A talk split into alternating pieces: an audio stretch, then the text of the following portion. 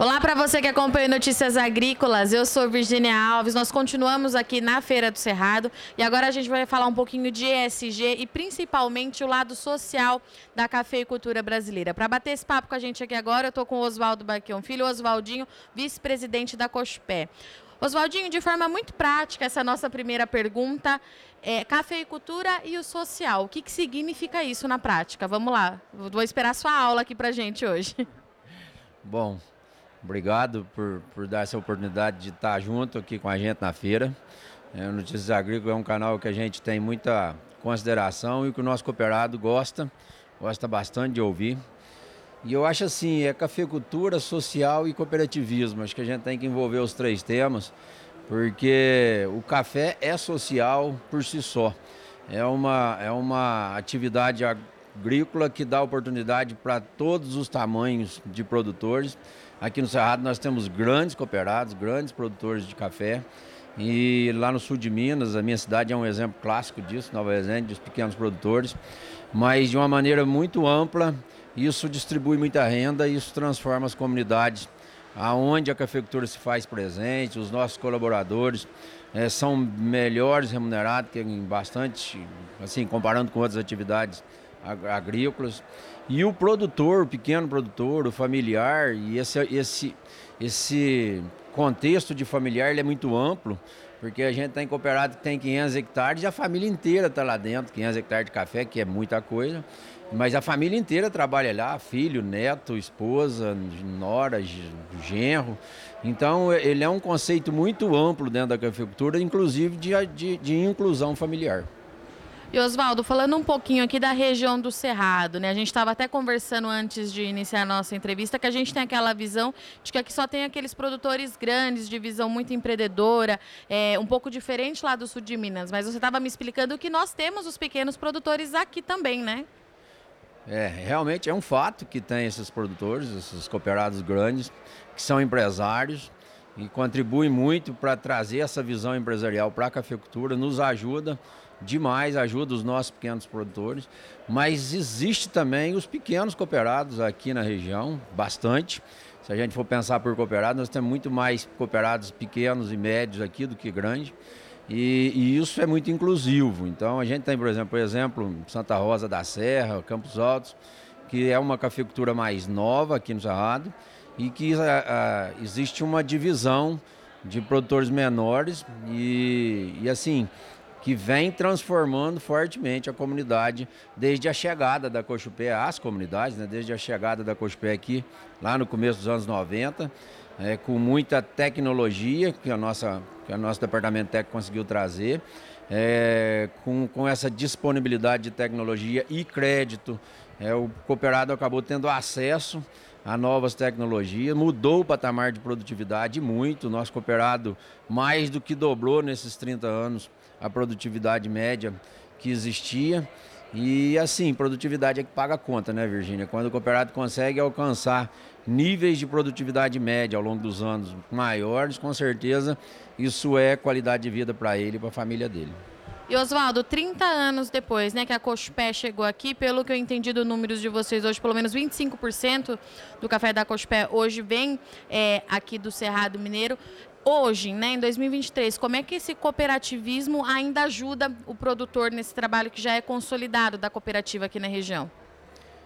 Olha, é uma relação de confiança. É, a gente, o nosso departamento técnico é primeiramente quem estabelece o relacionamento com o cooperado, ao chegar, ao ir conquistando a confiança desse cooperado, levando para ele tecnologia, para esse cooperado tecnologias que ajudam ele a melhorar a produtividade, a qualidade do café que ele faz. É, o crédito, que é muito importante, o cooperativismo dá essa possibilidade de o crédito rural chegar para esse produtor. Isso é fundamental na atividade agrícola, por isso que a gente preocupa tanto com níveis de taxa de juros acima de dois dígitos, isso incomoda, isso é um fator de exclusão, sem dúvida nenhuma, na, na, no setor agropecuário e na cafeicultura muito mais, porque como a gente estava falando, a gente tem muita família envolvida.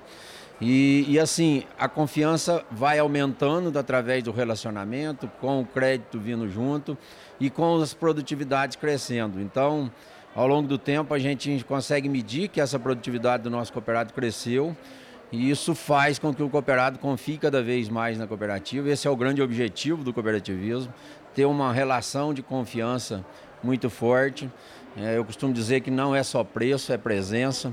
E a gente precisa ter essa presença cada vez mais forte no nosso cooperado, está cada vez mais dentro da cozinha do nosso cooperado e levando para ele soluções que ajudem a ele a melhorar enquanto empreendedor, enquanto empresário e sem dúvida nenhuma essa melhoria traz qualidade de vida para ele.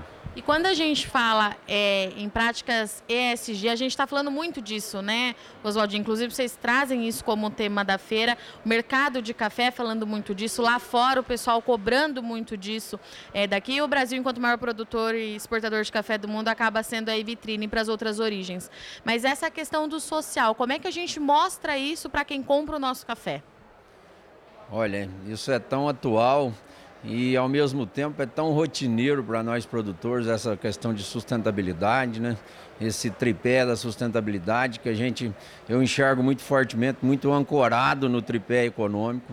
O econômico precisa estar forte, porque se tiver economicamente bem, socialmente também vai estar, ele vai conseguir estar mais adequado às legislações que são pesadas. Nossa legislação, principalmente trabalhista, é muito pesada, mas a legislação ambiental e o econômico é quem dá sustentação para isso tudo acontecer. Então, para dar um exemplo simplório, bastante simples, é, o cooperado que está com a rentabilidade boa no negócio dele, ele não vai trabalhar com um funcionário sem estar tá registrado e ele não vai cortar uma árvore porque ele não precisa vender lenha. A renda do café paga a conta e dá qualidade de vida para ele e para a família dele. Mas, é, apesar de ser simples esse exemplo, ele é bastante prático. E assim, o que a gente precisa fazer cada vez mais é ter capacidade de evidenciar as boas práticas que existem na cafeicultura.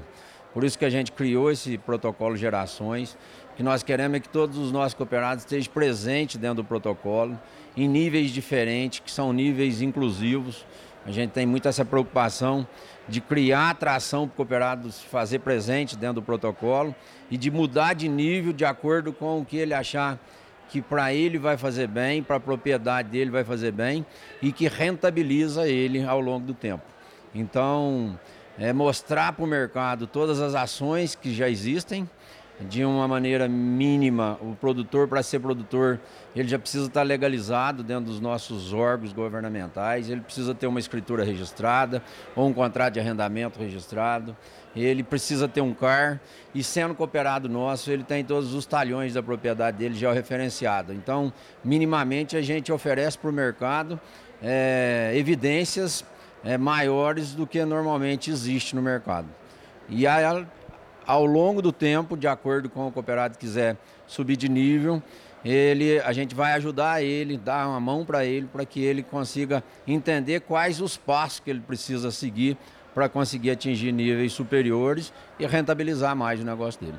Perfeito. Estivemos aqui então com Oswaldo Baquião Filho, vice-presidente da COSPEC, que trouxe para a gente como é que o cooperativismo apoia esse lado social, que a gente também vem falando muito no mercado de café. Eu sou Virginia Alves, vou ficando por aqui, mas não sai daí que já já a gente volta, é rapidinho. Música